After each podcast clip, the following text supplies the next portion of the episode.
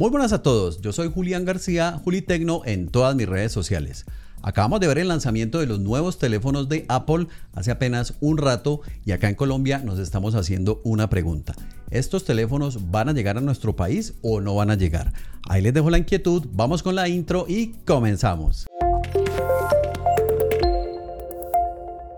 Para ponerlos en contexto, hace casi dos meses en Colombia se supo una noticia que el juzgado 43 del circuito de Bogotá prohibió la importación, comercialización, venta y publicidad de cualquier dispositivo Apple con soporte de conectividad 5G.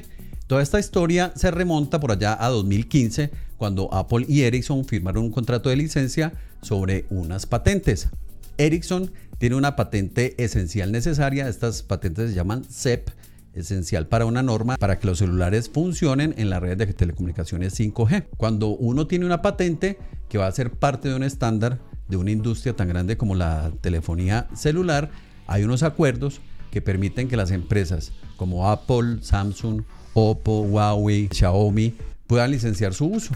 Y esto se hace pagando regalías al dueño de las patentes.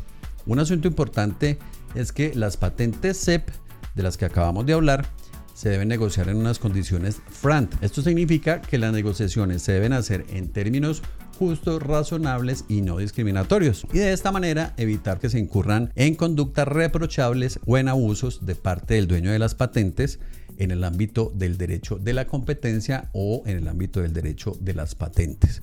El acuerdo que había entre Ericsson y Apple terminó por allá en enero de 2022 y como ellos no lograron llegar a un acuerdo para renovar pues esta, este contrato que tenían, ahí es donde empezaron varias batallas judiciales simultáneas.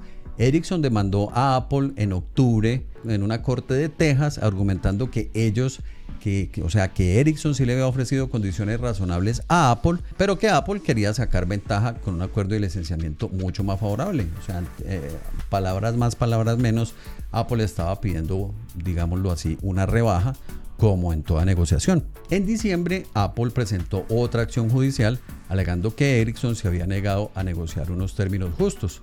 Luego Ericsson metió otra demanda de manera global, esto ya sí, esto ya fue a nivel mundial.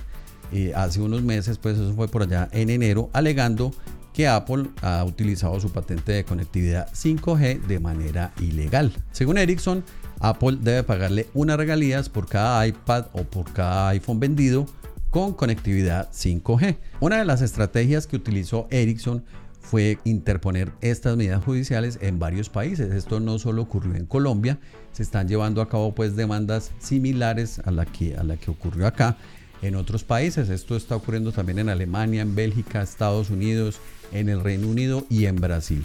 Aquí lo que llama la atención es que Colombia fue el primer país que le dio la razón a Ericsson, castigando pues comercialmente a Apple. Esto llama mucho la atención porque sabemos que en Colombia la justicia es coja, es lenta, es paquidérmica. De manera mágica, un juez de la República le dio la razón a Ericsson, pero pues bueno, esa es la justicia y hay que respetarla. El 6 de julio, el juzgado 43 civil del circuito de Bogotá emitió 11 órdenes, unas medidas cautelares a favor de Ericsson.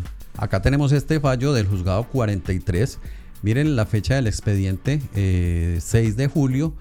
Y pues acá es donde dice que ordena que Apple Colombia SAS cese y desista de manera inmediata la importación a la República de Colombia de todos los dispositivos o teléfonos celulares en los que se emplee o cumpla con la tecnología protegida por la reivindicación 13 de la patente 36031. Esta es la patente pues que está aquí en pelea. También le ordena a la DIAN adelantar las actuaciones tendientes a impedir la importación de los dispositivos.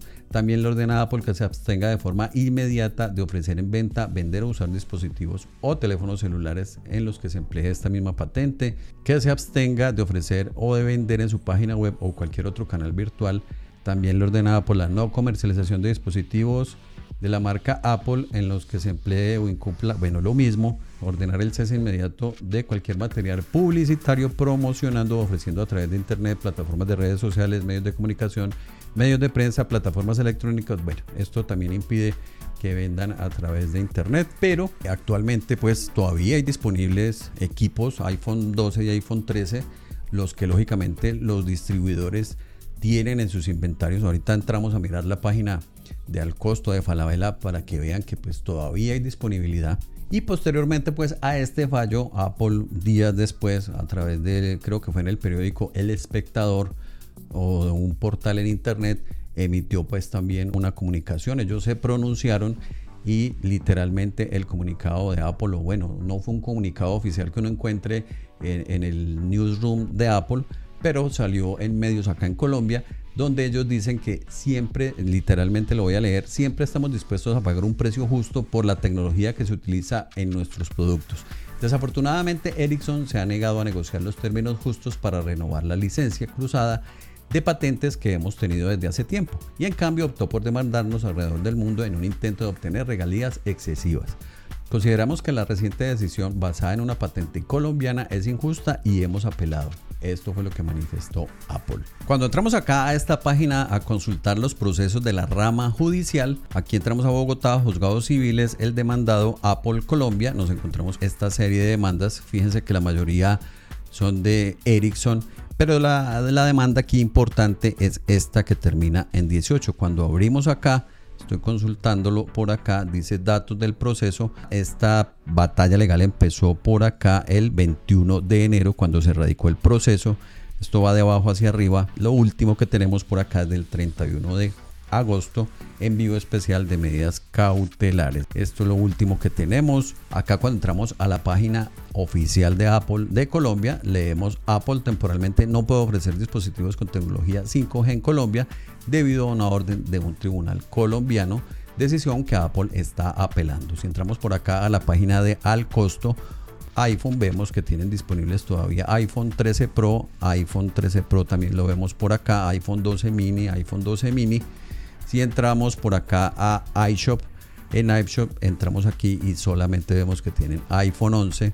Por acá si entramos a Mac Center, yo también ingresé por acá y si ingresamos acá a iPhone 13, al parecer no hay disponibilidad. Cuando entramos a la página de Falabella, encontramos que hay iPhone 11 únicamente, o sea que lo que hay en el mercado, lo que, lo que se importó al país, antes del 6 de julio que se emitieron las medidas cautelares, pues todavía lo están vendiendo. Lógicamente los distribuidores que hacen parte pues también de este problema están saliendo de sus inventarios. Este es pues el panorama. Por ahora la última palabra la tiene un tribunal, un juzgado que resuelva este, este caso. Y los, los usuarios, los consumidores pues nos estamos viendo afectados también. Los que quieren comprar sus iPhone 14 no los vamos a poder tener, por lo menos a fecha de hoy 7 de septiembre que se lanzaron. Lógicamente ellos se tardan unos días en llegar, pero si estas medidas cautelares siguen vigentes, no hay llegada de iPhone 14. Ojalá los señores de Apple y Ericsson se sienten, se tomen un café, logren solucionar esto, logren también llegar a acuerdos. Bien sea, por un lado, esto se puede solucionar vía judicial o que ellos dos se pongan de acuerdo en el tema de la licencia y los contratos, cuánto tienen que pagarle eh, Apple a Ericsson, por, por, cada dispositivo que se venda.